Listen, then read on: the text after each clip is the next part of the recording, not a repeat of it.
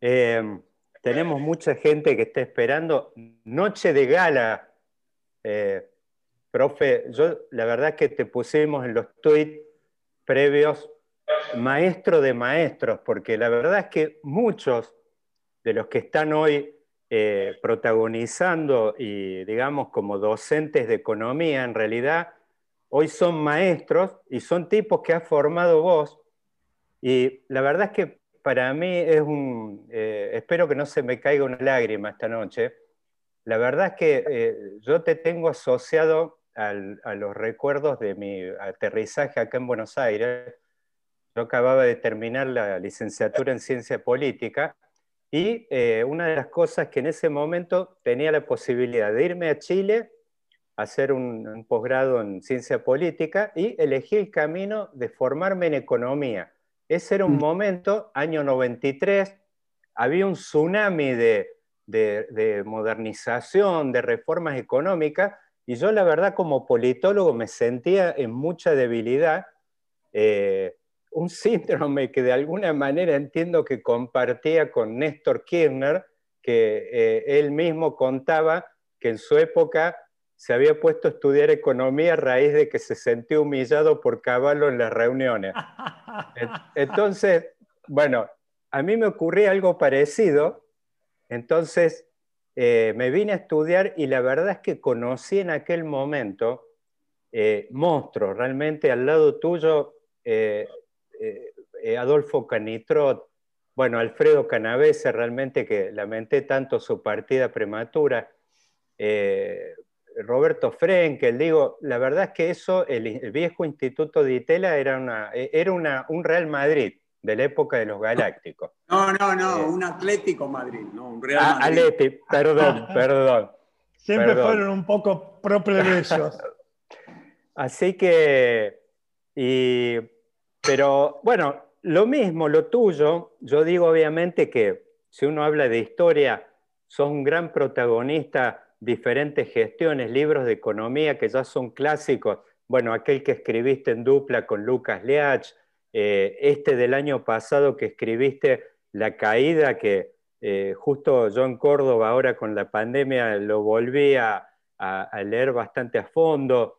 Y, pero digo, más allá de eso, eh, está el tema que no solo el pasado, sino que estás protagonizando el presente con propuestas eh, muy, muy eh, eh, oportunas, inclusive que se anticiparon en cierta medida a esta movida de Cristina, ella convocando a un acuerdo, y vos estabas hablando hace tiempo, hace poco, en un articulazo en el Diplo de, estos temas, y, y, no solo eso, sino de que estás, entiendo que estás cocinando ahí en privado, creo que hasta ahora, lo que se llamaría un tratado de paz, digo, qué nombre.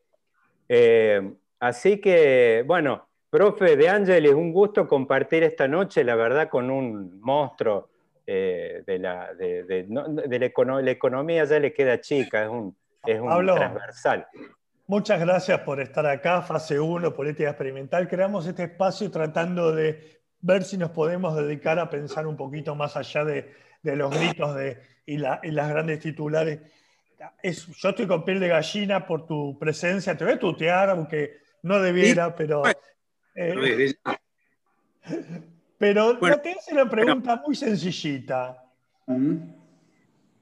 ¿Qué pasa en la Argentina? ¿Qué pasa que hemos probado todos los programas económicos, hemos probado con un montón de recetas, hemos probado en la Escuela de Chicago hemos probado con el nuevo monetarismo, hemos probado con planes. ¿Qué, y algo no está funcionando y vos unís la economía con la historia, que es algo que parece que, que son dos disciplinas que no tienen nada que ver. Hay, un, hay una, una línea que de rupturas que podés ver. ¿Por qué no logramos encarar un, un proyecto de corto, mediano o largo plazo primero, muchas gracias por la invitación. Este, eh, me gustó mucho que me invitaran y vamos a tratar de disfrutar la charla. a tu, a tu pregunta, a tu pregunta, yo lo que te diría es lo siguiente. Hay un deporte argentino en el mundo académico y entre el mundo, el, mundo académico y el mundo más, si, se quiere, el mundo intelectual, si se quiere, ¿eh? pero en, en un sentido amplio, que es la pregunta de cuándo, cuándo se jodió el Perú Varguitas, esa pregunta tan recurrente. Eh, yo me acuerdo que justamente con Lucas escribimos eh, hace algo así como 18 años un trabajo que se llama Entre la equidad y el crecimiento. una versión inicial se llamaba Ved en trono a la noble igualdad. Esto es, lo cual es todo un tema porque ponía a la igualdad como problema, ¿no?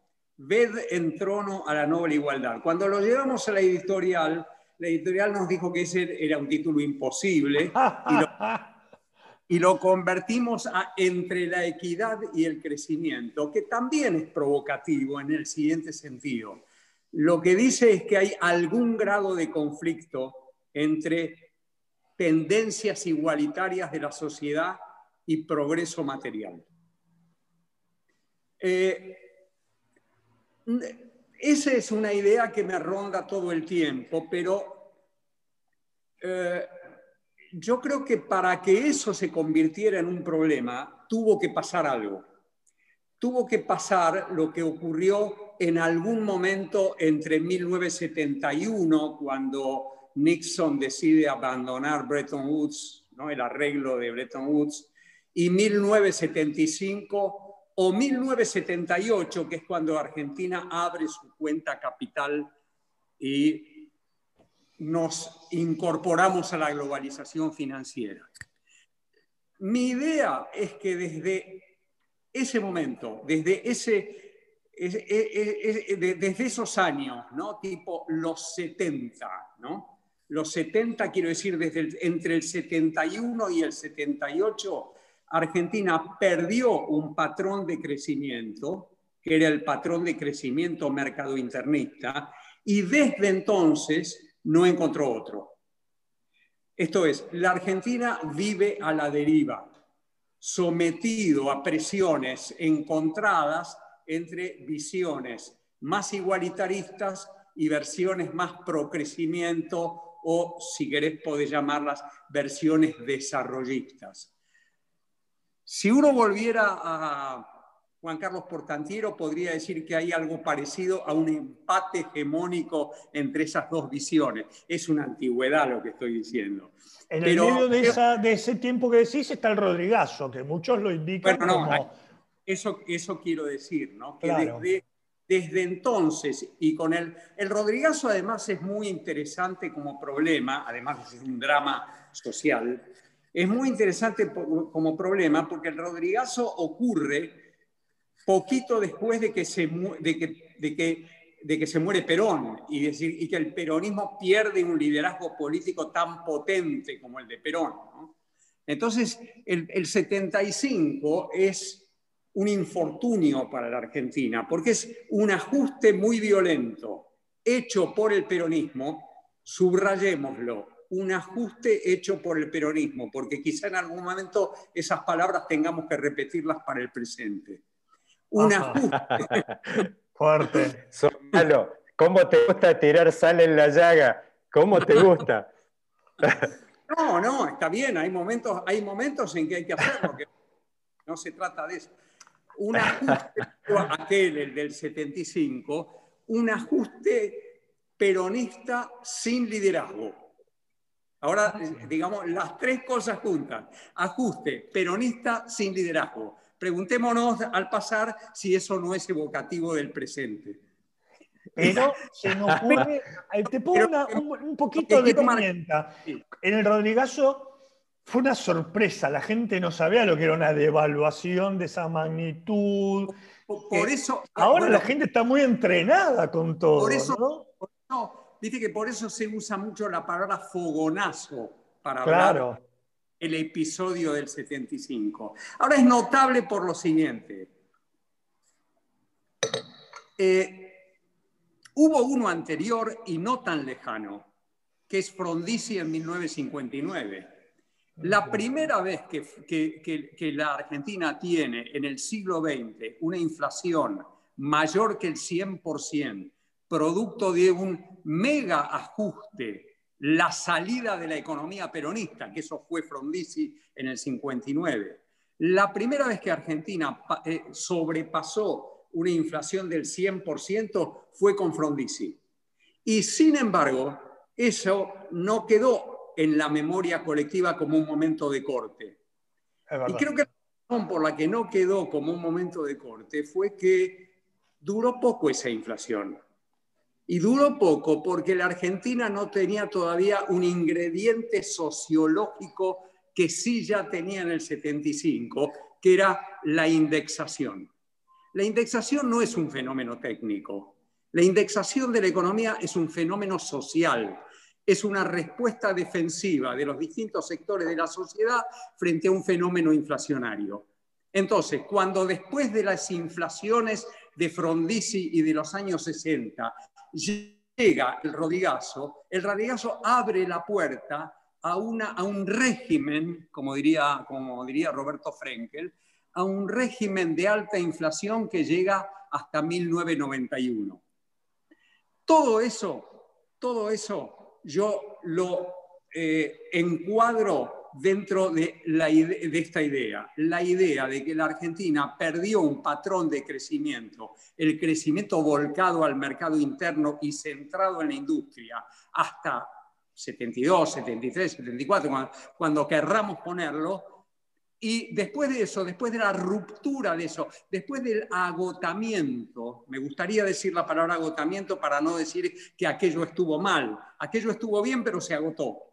Con el agotamiento de la sustitución de importaciones y de la economía semicerrada, perdimos un patrón de crecimiento y hasta hoy a la tarde, no sé qué hora es, siete y cuarto de la tarde, no encontramos otro. Profe, pará, te, te pido si podés eh, pararte acá un, segundito. Vos mencionaste un tema, una palabra usaste que me quedó repicando en la cabeza en el momento que la mencionaste, que es liderazgo.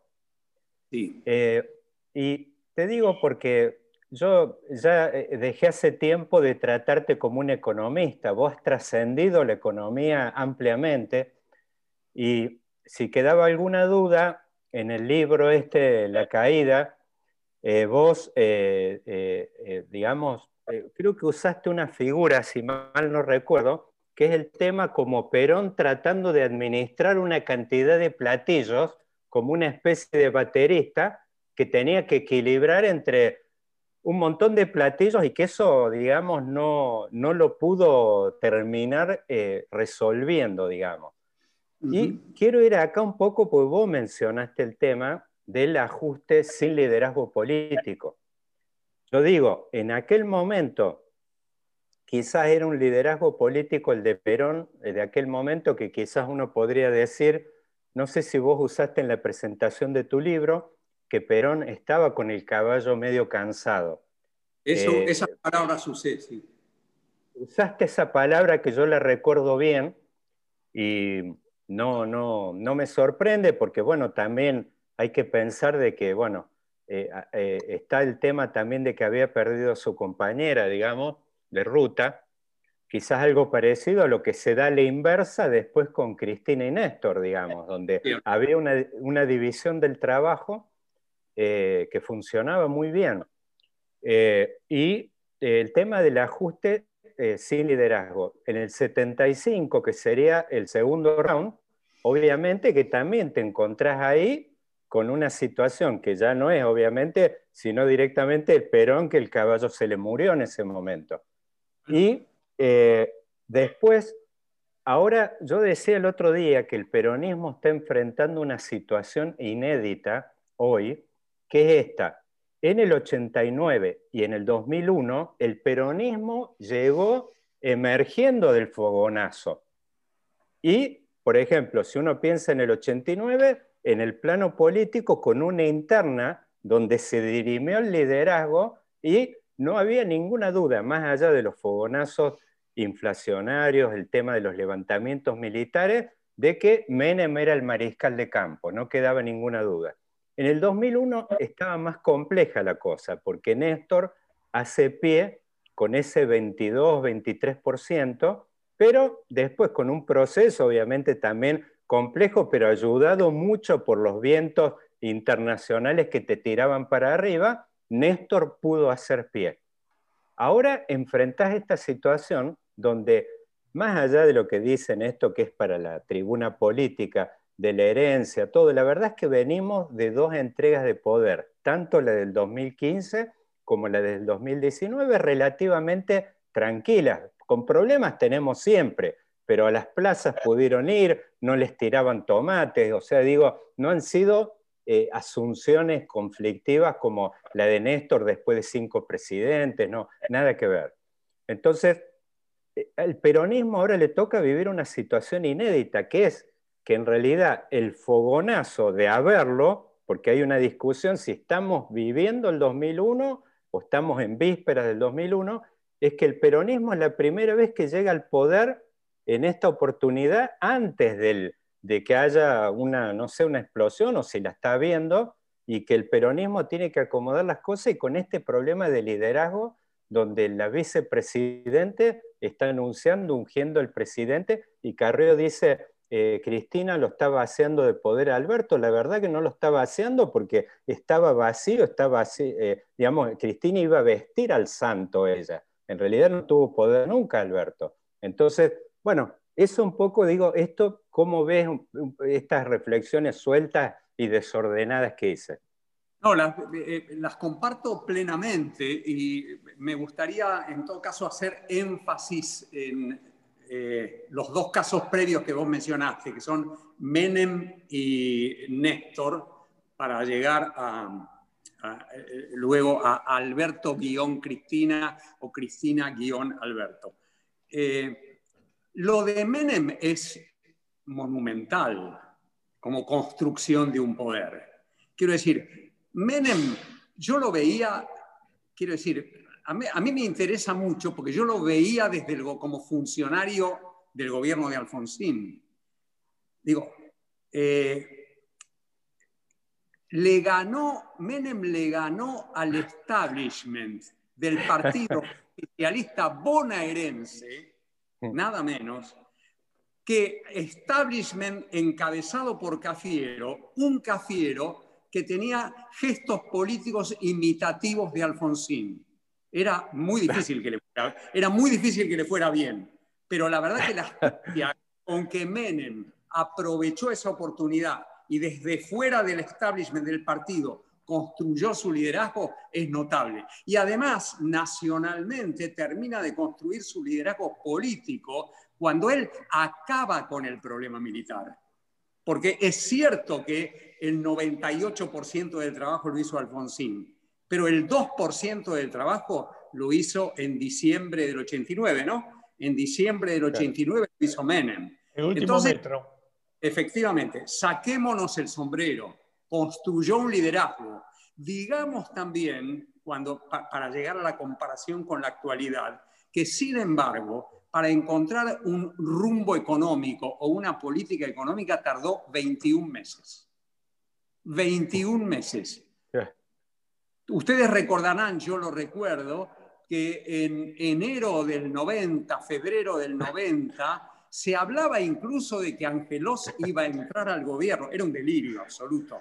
Pero se Digo, había diarios que lo ponían, no digo en página, en, primera página, pero lo ponían en algún lugar. ¿no? el liderazgo de Néstor es un liderazgo muy extraordinario por otras razones porque es un liderazgo construido en medio del completo escepticismo de la sociedad respecto a la clase política. Si uno mira al Néstor que termina ganando, Cristina es, ¿no? pero no importa, porque es una elección intermedia, que terminan ganando la elección, la elección de 2005 a Chiche Dualde y construyendo desde ahí el poder interno, Néstor, eso es a partir de ese momento y lo que sigue hasta poner de nuevo a la clase política en el centro de la escena, de nuevo, chapeau, me saco el sombrero. Es notable como ejercicio de liderazgo. Y comparto con vos que si bien yo todo el tiempo hago la siguiente observación, han pasado nada más que 10 meses del gobierno de Alberto. Yo creo que no podemos todavía construir una idea acabada de lo que va a terminar siendo el gobierno de Alberto. No lo sabemos. O, si querés, no digamos Alberto, digamos de este experimento.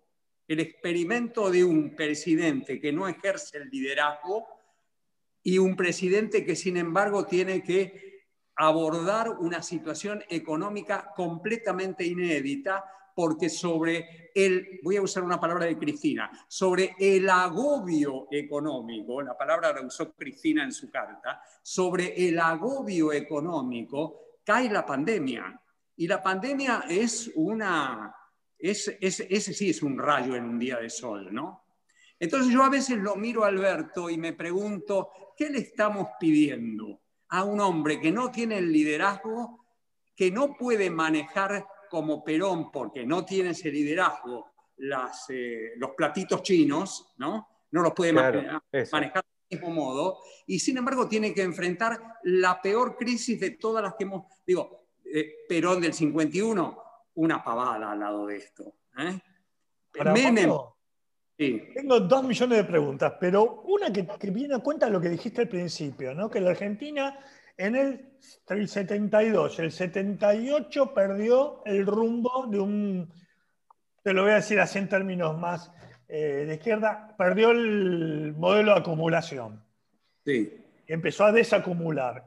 ¿Por qué Menem y la convertibilidad, que tuvo rasgos que vos marcás extraordinarios, algunos lo comparan con Roca, ¿no? Eh, años de crecimiento de vacas gordas. ¿Y por qué?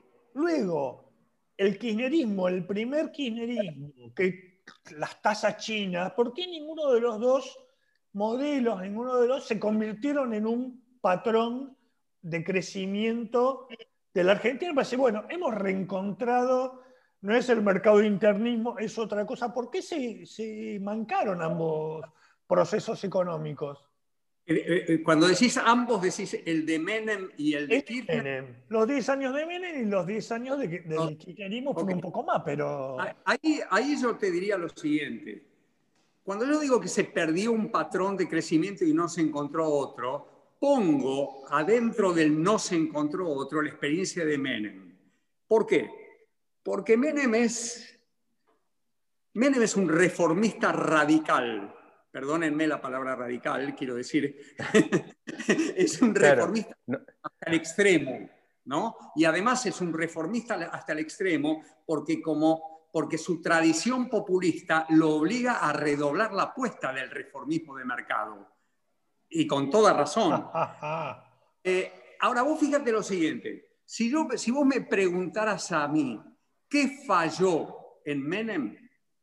¿Por qué Menem terminó como terminó? No terminó Menem, terminó de la Rúa, pero déjenme eh, plantear eh, todo ese, ese, modelo como un modelo único.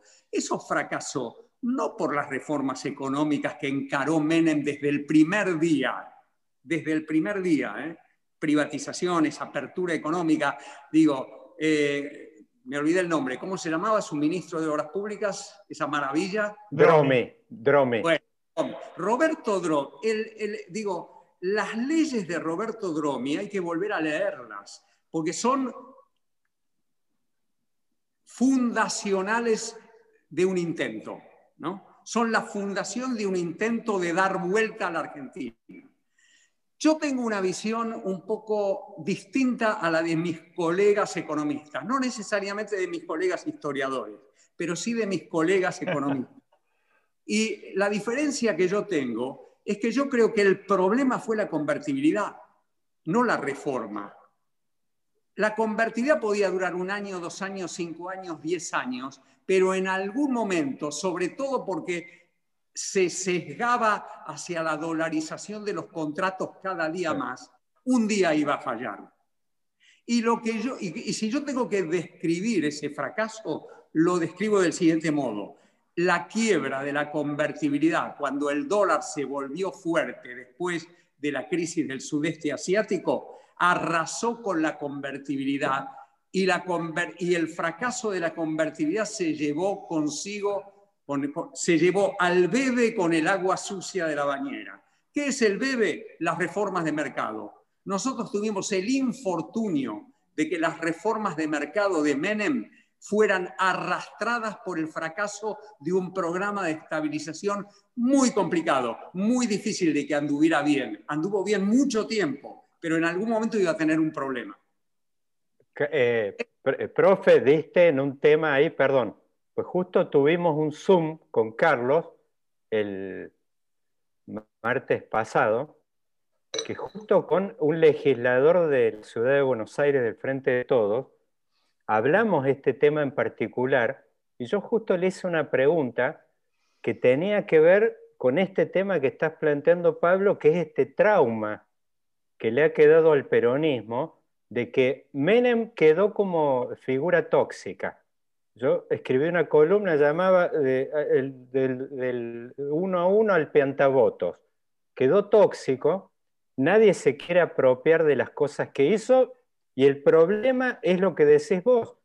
Se llevó el bebé con todo el, resto, el paquete completo, y ahora el tema que de esa parte hay un paquete de cosas que hizo Menem que las tenemos que volver a reflotar cuando están todas podridas y estigmatizadas. Flor de problema tenemos. Perdón, digo, justo me metí, pues lo hablamos con, con eh, Martín Barrotaveña. Y eso Batías, perdón. Eso sí. Claro. Eso, entonces, la, eh, traté de explicarte, Carlos, cuál, por qué creo que Menem termina mal. Porque realmente cuando termina en el 2001 con De la Rúa, eh, la mayor parte de la sociedad cree que el principal responsable es Menem y eso se ve en las elecciones de 2013, ¿no? En donde él saca el 24 y después... Cae de la Rúa y después cae Menem, ¿no? Efectivamente, y no eso. Cae de la Rúa y después cae Menem. Y Néstor, que, que fue un gran admirador de Caballo, que fue un gran admirador de Caballo. Qué polémicas. ¿Eh? ¡Qué polémicas! No, no, pero lo dijo. Lo, dijo. Hay, un reportaje, hay, un reportaje, en la campaña electoral, en la campaña presidencial en 2003, en donde él eh, en donde él dice públicamente que quiere volver a la convertibilidad, solo que no uno a uno, sino cuatro a cuatro. No, 4 a, 1, perdón. 4 a 1, sí. Si fuera 4 a 4 sería 1 a 1. que quería volver a la convertibilidad, tenía una enorme admiración, primero por el hiperactivismo, porque hay un problema personal, tenía una gran admiración por el hiperactivismo de Domingo. Claro. Y, y, tenía una gran admiración por su capacidad, por su iniciativa y por su imaginación. Y veía la convertibilidad como la ven mucho, como ven los programas de estabilización muchos políticos, las ven como magia, como actos de prestidigitación. Yo, no, yo, no estaba en el plan austral en el gobierno con Juan Zurruy, entré después al gobierno. Pero uno de los problemas que tuvo el, el, el plan austral fue que la clase política radical lo terminó percibiendo como un acto de magia. Y el acto de magia había resuelto todos los problemas. Y por lo tanto, al día siguiente se podía empezar a gastar de nuevo. Entonces, cuidado, cuidado con cómo se presentan los programas de estabilización. No son actos de magia, son efectivamente eso que dice. Pablo, salir de la convertibilidad sin una hiper, llegó a 4 a 1, como bien decís, sin hiper, parecía un acto de magia fundacional. Pero, pero porque eso tuvo algo, porque una herencia sí muy positiva del plan de estabilización de Caballo de la convertibilidad fue la desindexación de la economía, que como vimos había empezado en los 60 y había estallado en el 75.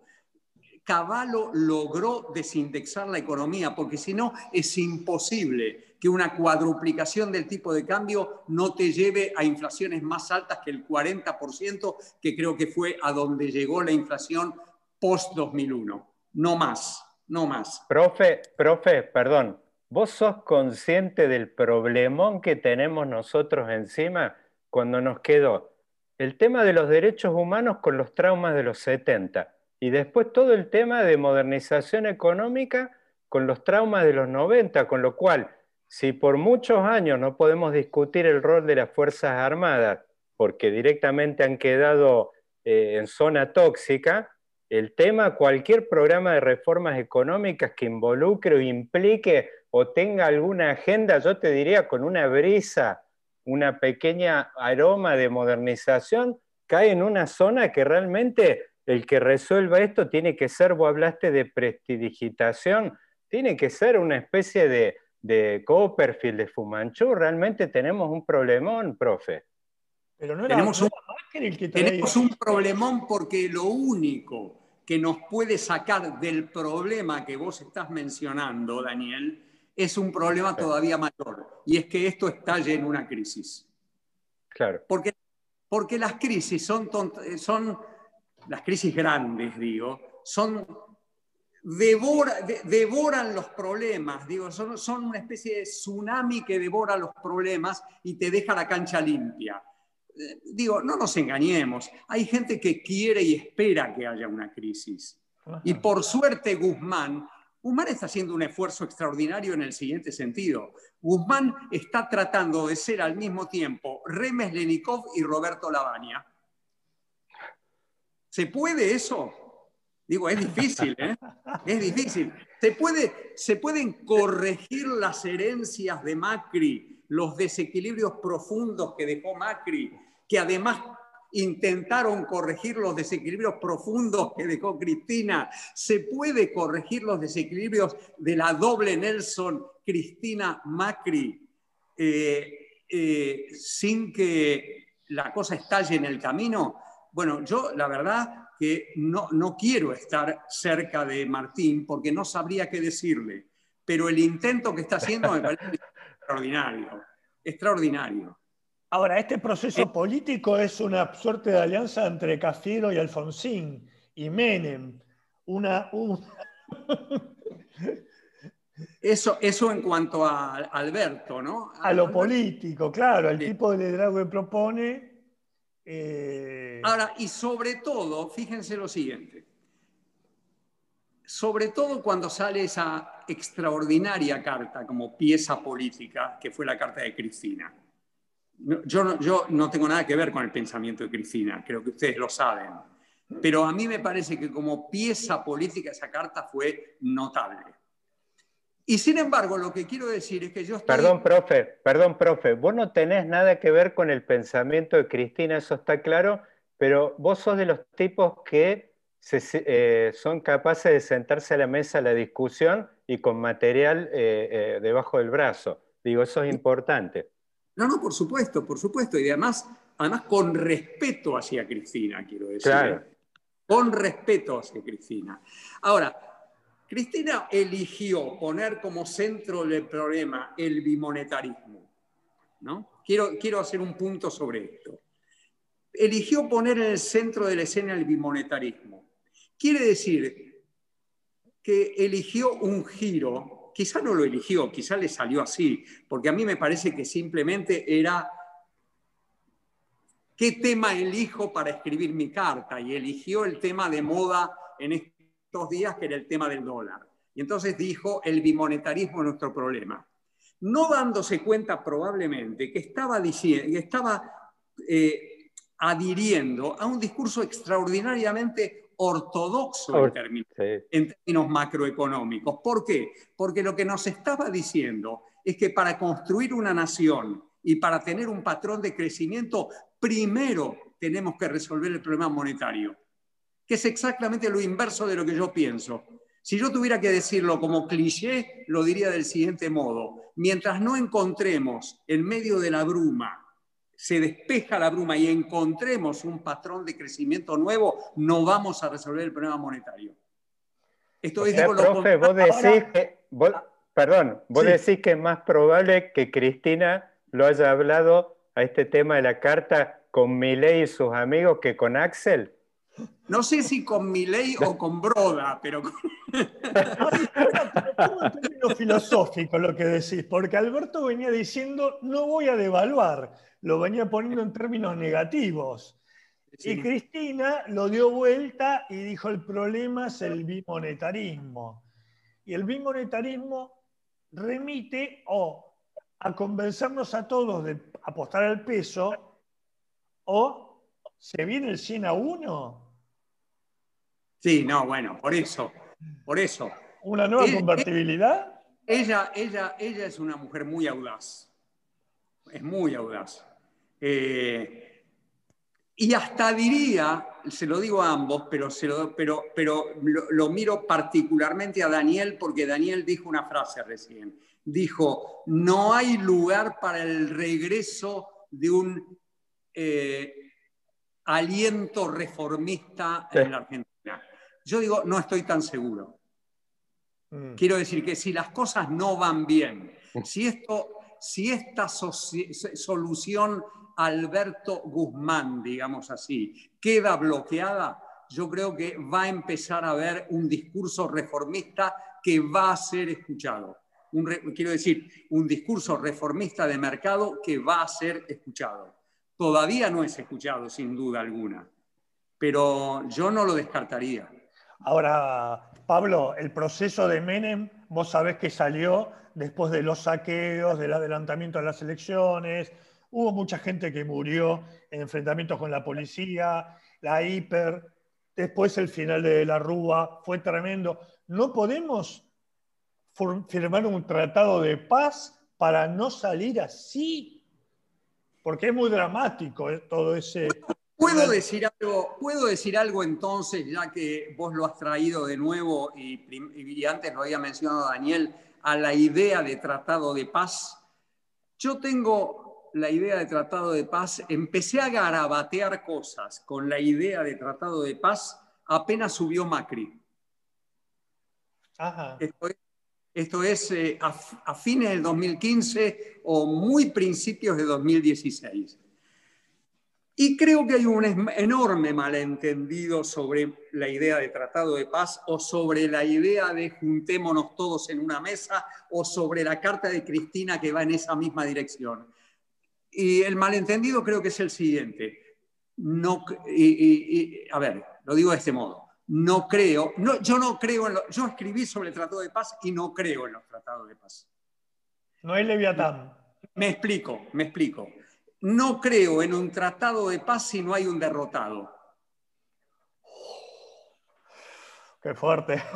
No sé si se entiende. Quiero decir, a ver, lo voy a, lo voy a ilustrar con ejemplos para ver si me puedo hacer comprender. Pensemos en, dejemos por favor el pacto de la Moncloa, por piedad dejemos el pacto de la Moncloa. Pero digamos, por ejemplo, uh, Urquiza Mitre. Urquiza Mitre fue un tratado de paz, pero fue un tratado de paz sobre la base de la derrota de Rosas. Digo, ¿qué los unió? ¿Y qué pudo hacer que construyeran conflictivamente entre ellos un espacio común y un proyecto común, cada uno por su lado, digamos, ¿no? el hecho de que, de que Rosas había sido derrotado Quiero decir, en este caso, en aquel caso, no, hubo, no podía haber habido tratado de paz sin la derrota de Rosas. Otro, Roca Mitre, 1991-92. Eso pudo construirse sobre la, aquí voy a tocar la fibra íntima de Daniel, eso pudo construirse por la derrota del desarrollismo provinciano de Juárez Selman. Sin esa no había tratado de paz. Y después podemos buscar otros ejemplos eh, de tratados de paz en el mundo, pero como algunos son, vamos a tomar alguno que no sea argentino. Por ejemplo, eh, el acuerdo de gobierno entre Merkel y el Partido Socialista, el Partido Socialdemócrata Alemán. Ahora, eso se hace simplemente porque en algún momento Merkel no tenía la mayoría para gobernar y tenía que llegar a alguna coalición y fue la gran coalición. Pero eso es muy propio de los sistemas parlamentarios. Esto no es esto en un sistema presidencialista pensar en la clave del acuerdo Merkel eh, Partido Socialdemócrata Alemán es imposible. Se llamó Alianza en la Argentina. Eh, eso. Bueno, bueno. Entonces, para mí la pregunta en este momento, si vamos a hablar en clave de, tratado de paz, quiero que ustedes me lo contesten porque yo no sé contestarlo del todo, es quién es el derrotado. Bueno, a ver, vamos, vamos yo te digo, no, vamos a intentar pensar juntos un poquito. no, por, por, eso, revisemos un poquito lo que han sido los últimos años. Eh, eh, vos fijate a nivel de, internas, en realidad tenés eh, en el 2009, tenés un sector, digamos, del peronismo, porque no podemos, ese triunfo en 2009 en elecciones de medio término de, Narváez, la verdad es que acoplaba detrás un sector del peronismo que jugaba dos bandas, con, por ejemplo, en muchas intendencias el intendente jugaba con una lista que era del hermano, digamos, como que eh, después en 2013 llega, eh, eh, fíjate, Massa, aparece Massa con el tema también de que había que terminar con, con, el tema de la etapa de Cristina, abre y obtiene un triunfo de dimensión nacional, inclusive con algunas eh, poleas de transmisión con el interior, porque va aliado con el gallego de la Sota. Digamos, ahí aparece como que daba la idea, inclusive hay libros, aparece Rosendo Fraga, final de ciclo, aparecen libros como que ya esto estaba archivado en el, digamos, inclusive hay reuniones eh, secretas que, ya no dejaron de ser muy secretas, que en un momento hasta casi hubo una confluencia entre Massa y Scioli en 2013, que directamente era, Scioli se abría del oficialismo y directamente quedaba archivado todo el tema del proyecto del kirchnerismo. Ahora, lo que finalmente terminó ocurriendo es que todos los que quisieron torearla a Cristina eh, a nivel interno, lograron triunfos efímeros eh, y que después fueron, digamos, aplastados prácticamente, ni hablar eh, el caso de Massa, después se fue extinguiendo la estrella de Massa y bueno, hoy prácticamente lo trajeron a la fuerza al oficialismo, no le quedaba otra. Y después la de Randazo con un grupo de rebeldes encabezado por un tal Alberto Fernández Alberto estuvo tratando de manejar eh, todos los pocos de rebelión.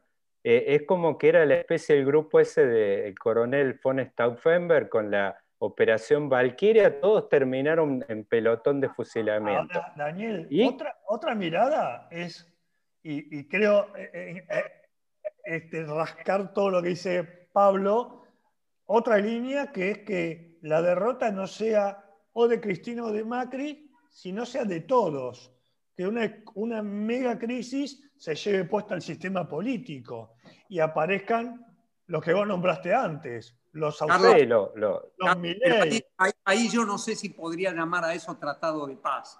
Eso es simplemente el estallido del sistema político como lo conocemos. ¿No? Eh, no, no, no sé si llamar a eso tratado de paz. Hay momentos en que es muy difícil saber quién pierde y por lo tanto es muy difícil construir el tratado de paz, porque la verdad que la mayor parte de las veces un tratado de paz es la maniobra envolvente del ganador sobre el, sobre el perdedor. Bueno, para Pablo, parate ahí un poquito, ahí por eso le demos un eslaboncito más. Macri parecía, daba la impresión, porque Macri llega a caballo prácticamente, es la foto de Davos. Macri va con Massa a Davos en 2015. Aparece el, el peronismo, Daniel, acordate, ¿no? Bueno, Massa era el, eh, prácticamente decía, vengo, y era, es más, la promesa que tenía implícita Massa en sus movimientos era prácticamente que era traje a rayas para el kirchnerismo. Eh, era realmente tolerancia cero con temas de, corrupción, y era la foto esta de Davos, que eh, inclusive vos fijate que hay una escisión en el bloque de legisladores, que ahí va Diego Bocio, y es el bloque de Macri que utiliza un pedazo del peronismo ese federal que le llaman, son 10 o 12 legisladores que se astillan y daba la impresión que ese año estaba el kirchnerismo para el cachetazo en 2016. Inclusive daba la idea que aceleraban y iban todos en cana después de la foto esa famosa de los bolsos de, de López y todo eso, pero no sé qué pasó, plancharon las tropas, fue un tema de, pero vos hablabas de tratado de paz, es como que da la idea, viste, esas batallas que no se dieron en la historia nuestra, que parece que se juntan, van a avanzar a, digamos, a, liquidar al, digamos, al enemigo y planchan las tropas por algún motivo, no avanzan. Y, Napoleón necesitando a los ingleses. Yo agregaría en la experiencia de Macri, que me parece que es muy importante efectivamente, porque hoy se la discute mucho en la clave que ustedes están diciendo, yo agregaría no solamente el año 16, sino el triunfo electoral de octubre del 17. Digo, ahí él podría haber hecho eh, juntar tropa peronista con pala. Y, no, y no, no lo hizo. Eh, eh, ¿No, hubo generosidad, ¿No hubo generosidad en la victoria? A eso, a eso voy. No, eso que yo decía recién, ese gesto envolvente al derrotado, Macri no lo hizo. Macri no lo hizo. Hay otras historias en la Argentina. A ver, déjeme volver un poco atrás en la historia para pensar un tratado de paz efímero porque duró 35 días, que fue, y ustedes leyeron, o por lo menos eh, te escuché a vos, Daniel, decir que has leído La Caída. Yo, los yo los invito a que vuelvan a leer el discurso de Perón del 5 de julio de 1955, cuando convoca a lo que él llama la pacificación. Y traten de contrastar, de leer ese discurso más aquel discurso de pocos días después en que renuncia a la presidencia del Partido Justicialista y contrástenlo con el discurso de Cristina es una convocatoria a la pacificación de Perón. Es una convocatoria a la que la oposición responde con discursos también pacificadores. Me refiero a uno, el de Frondizi, que era el único discurso que importaba en ese momento. Y sin embargo, todo se destrozó en un momento. ¿Se destrozó el 31 de agosto con el discurso del 5 por 1 o se destrozó porque era básicamente imposible que esa pacificación llevara, llegara a buen puerto. Porque de pronto era imposible. Yo me acuerdo que mi padre este, lo veía a Frondizi prácticamente como un traidor por el hecho de hablar con tono moderado de Perón. ¿eh? Eh, y puede ser que, fuera que esa pacificación fuera o solamente gestos de astucia de las dos partes, o fueran, o fueran verdaderamente gestos generosos, pero no tenían base social. No había una base social para la pacificación. Yo cuando digo, por ejemplo, tratado de paz en Twitter, recibo 75% de insultos y 25% de gente que me apoya. Sí, lo que pasa es que los Versalles sabes que duran poco, ¿no? Y crean mucha, mucha eh, anomalía. Cristina en un momento cuando pierde las elecciones de 2009 llama a la oposición y demás y, queda la nada. ¿Alberto puede ser la nueva figura? ¿El Adenauer del momento? Eh, ¿Quién, No, no lo sé, no lo sé. Yo no puedo descartar nada de Alberto porque no puedo juzgar, lo dije hace un rato, no puedo juzgar de ningún modo a un gobierno que lleva 10 meses. Sé de las dificultades, sé del hecho de que él no, tiene, ejerce el no, tiene el liderazgo, lo sé perfectamente, pero yo no me voy a prestar internamente, eh, digo, no me voy a prestar al juego de, de, descartar a Alberto porque Alberto a los 10 meses todavía no encontró una solución. Yo no, no solo me acuerdo de Menem que tardó 21 meses, me acuerdo de Alfonsín y Greenspoon, para hablar en el terreno económico por un minuto. Era realmente una... Pero vos sabés que, pero vos sabés que, que Lenin manda a Trotsky a negociar con, con los alemanes la paz por separado, porque tenía que sostener la revolución. Y hay otros que dicen ni paz ni guerra, y los alemanes se le meten, ¿no? Esta, esta paz forzada, porque la paz no solo es de, la derrota, o sea, de un del triunfador, sino evitar la derrota total. Puede haber, déjame esta, la tiro yo. ¿No había una alternativa con Rodríguez de la ahí de firmar una paz cuando hablaban de el homus, el homus sanitarius? Hablar de un homus económico ahí, aprovechando que estaba cerca. Yo creo que yo creo que Horacio Rodríguez Larreta está viendo un tema. Está viendo un tema. Digo, lo está percibiendo. Encontró una ruta por la cual transitar. Eh, le faltan tres años. Digo, es, muy complicado. Tres años en donde finalmente no sabemos cómo le va a ir al gobierno, ¿no? Entonces, eh, en la fotografía de hoy él encontró algo, pero tenemos que ver la dinámica del peronismo. El, peronismo habrá perdido vitalidad. El peronismo tiene un problema muy complicado. Yo, yo, lo pondría de este modo, ya lo dijimos, pero déjenme ponerlo, decirlo en estas palabras. Este es el primer experimento de la historia en donde hay un gobierno peronista que es una coalición de peronismos. Porque ni siquiera se puede decir, de Cristina se puede decir que tiene una enorme astucia y un gran poder de liderazgo sobre su propia tropa, pero su propia tropa es una tropa, una, tropa finalmente minoritaria. Entonces realmente es un conjunto de tribus. Eso yo no lo vi nunca. Digo, es cierto que uno puede decir que toda experiencia peronista es una innovación y que quizá esta sea una innovación y que como todas las demás también sea exitosa. Pablo, Pablo eh, yo, vos sabés que eh, me engancho, pues, eh, es como que me parece tenemos como una especie de hilo de Ariadna conductor entre estos eventos de, mencionaste el acuerdo de pacificación, el tema de los platillos chinos, viste que estás ahí tratando a ver cómo los podés controlar. Yo pensaba el otro día, me hacía un ejercicio. A mí me gusta mucho pensar a política en base a fotos. Y por eso uso más, estoy usando más el, buscador de imágenes de Google que el buscador de temas. Veo fotos, ¿viste? Y el otro día hacía un ejercicio que intentaba hacérmelo cuando salió este tema de acuerdo, que era, eh, creo que hemos intercambiado alguna vez en Twitter con vos, del tema del pacto de olivos. Que yo digo, si diera vueltas por la cabeza el tema de, yo decía, pensar una foto de similares características. Cuando da vuelta ahí lo que mencionó Carlos recién, el nombre, el otro día ya había una puja, y pero ¿a quién llamaríamos? ¿A Horacio Rodríguez Larreta? ¿A Macri? ¿A y yo pensaba en ese pacto de pacificación que vos decís, si hubo espíritu real de convocarlo y de hacerlo, o si realmente estaba la imposibilidad de que la mesa no podías armarla.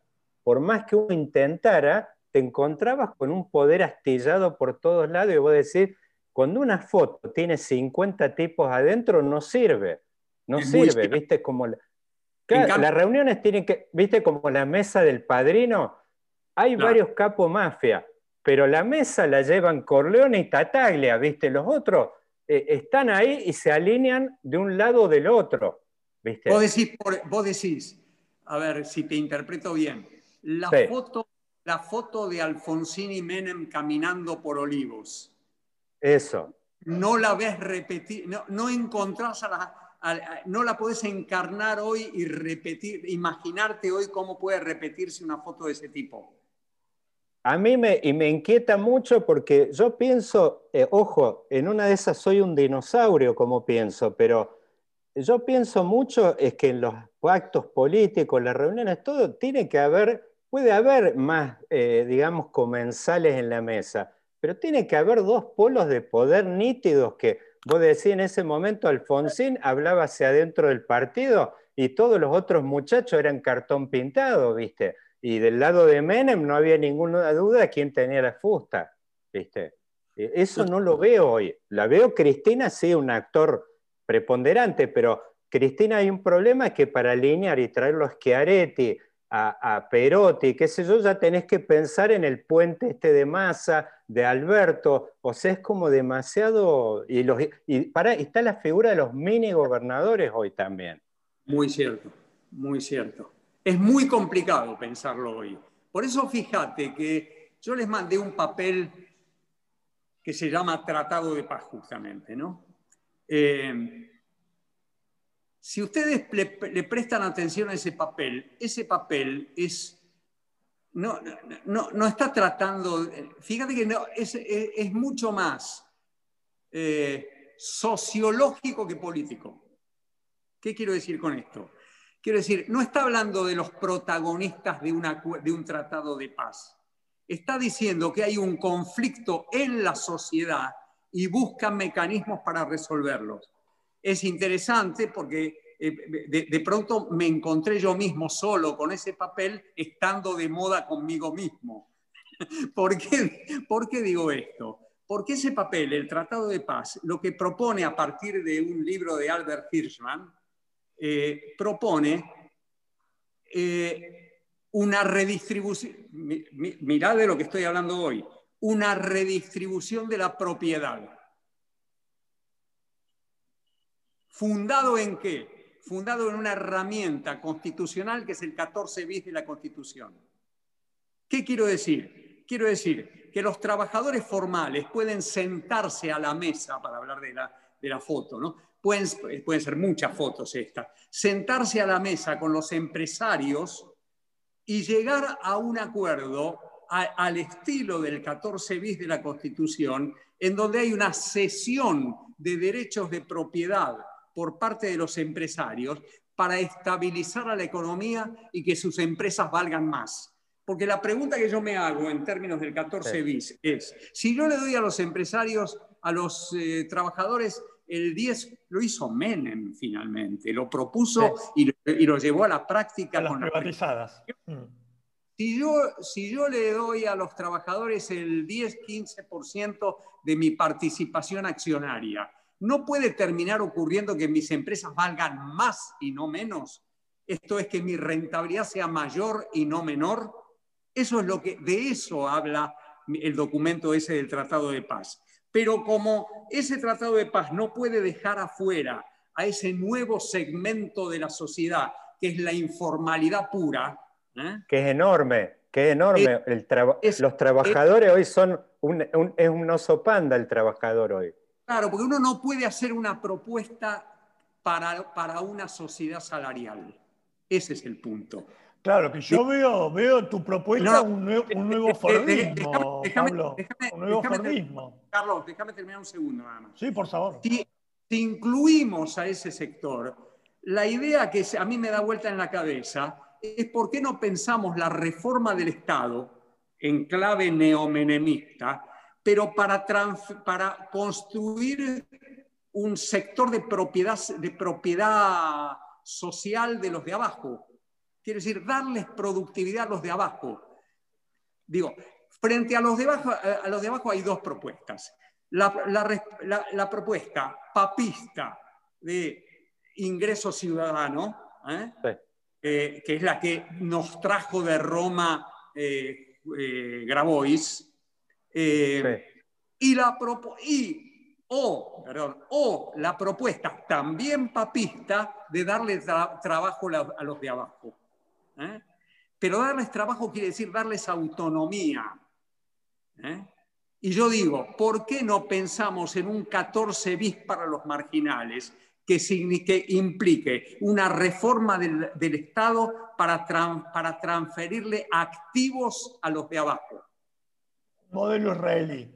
Ahora, hoy se clausuró una salida, ¿no? Porque frente al conflicto de, de Guernica, no salió Paolo Roca diciendo, muchachos, compremos esas hectáreas, dividámosla, hagamos un proyecto de ciudad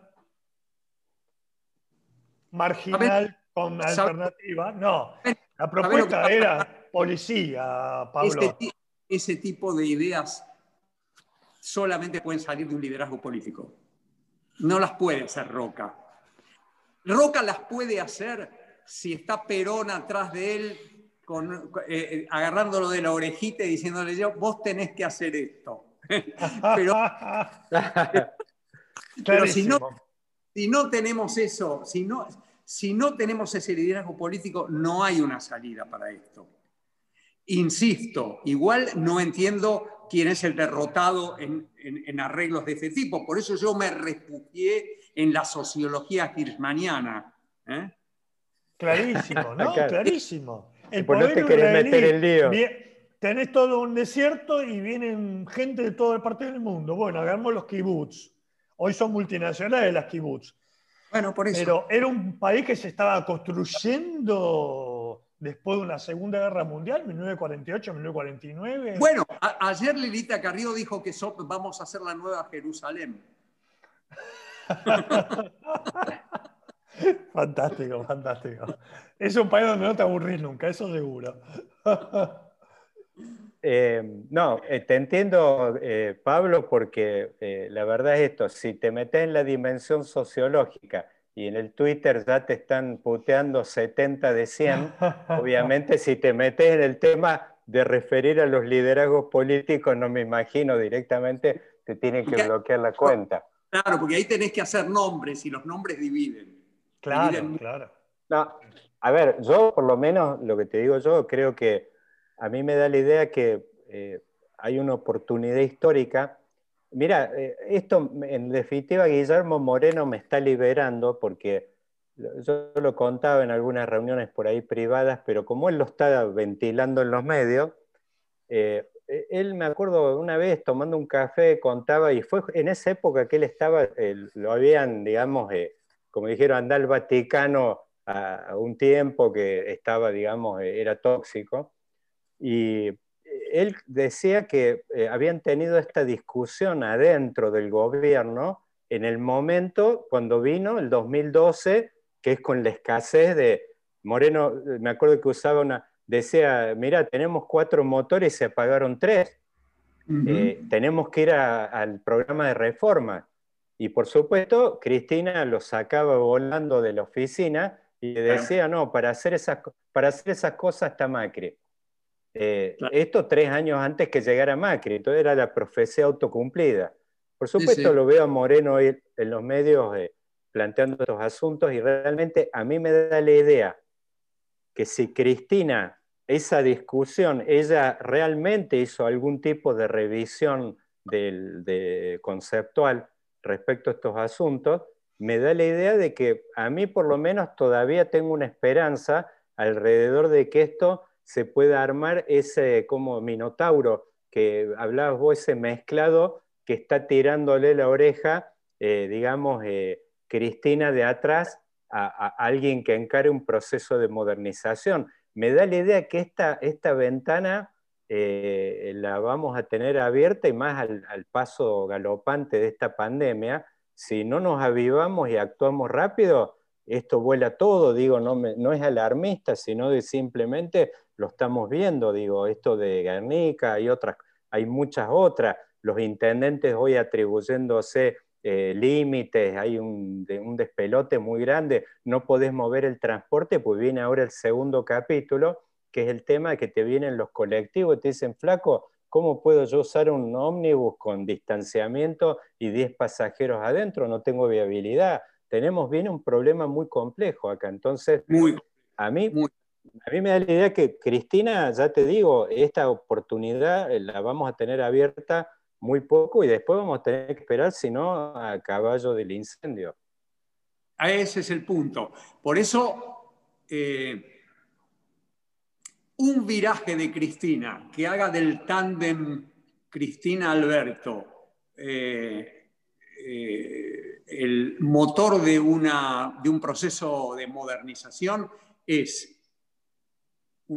probablemente sea una fantasía, pero si no es una fantasía, es un cambio en el mapa político y en, el, y en la agenda argentina muy grande, muy grande. En eso estoy totalmente de acuerdo con vos. La, pregunta, Cristina hoy es Evita, Cristina hoy es Evita, abajo tiene el rol de Evita. O sea, tienen, los pobres acá en Argentina tienen la estampita de ella. No me imagino a alguien que pueda... Es notable. Ella realmente eso lo conduce, está clarísimo. Y si hace un viraje, va a haber una procesión de empresarios argentinos en el, Instituto Patria. En el Patria. Pero, bueno, ahora, hay pocos que se anotaron en el Tratado de Paz cristinista en esta semana. Eh, no, no vi a Macri reaccionando, ni a Rodríguez Larreta. Eh, me parece que no hay afectos societatis para firmar ese pacto. Están en un problema, me parece a mí, ¿no? Porque no le pueden decir a Cristina sin eh, violar sus, las virtudes republicanas, porque se supone, estoy un poco ironizando, estoy ironizando. ¿eh? que el, este, banderazo no sea contra el macrismo, no, es el problema. Además es obvio que lo tiene que hacer el presidente, es lo que dirían. Y como no le pueden creer, yo le, yo le puedo creer a Cristina un viraje, ojo, ¿eh? le puedo perfectamente creer un, viraje a Cristina. Ahora, dentro del, de Juntos por el Cambio debe ser el, debe haber el 1% que le cree un viraje a Cristina. Claro, es un tema ese. Es una líder eh, alguien que pudo hacer lo que hizo, eh, nombrando...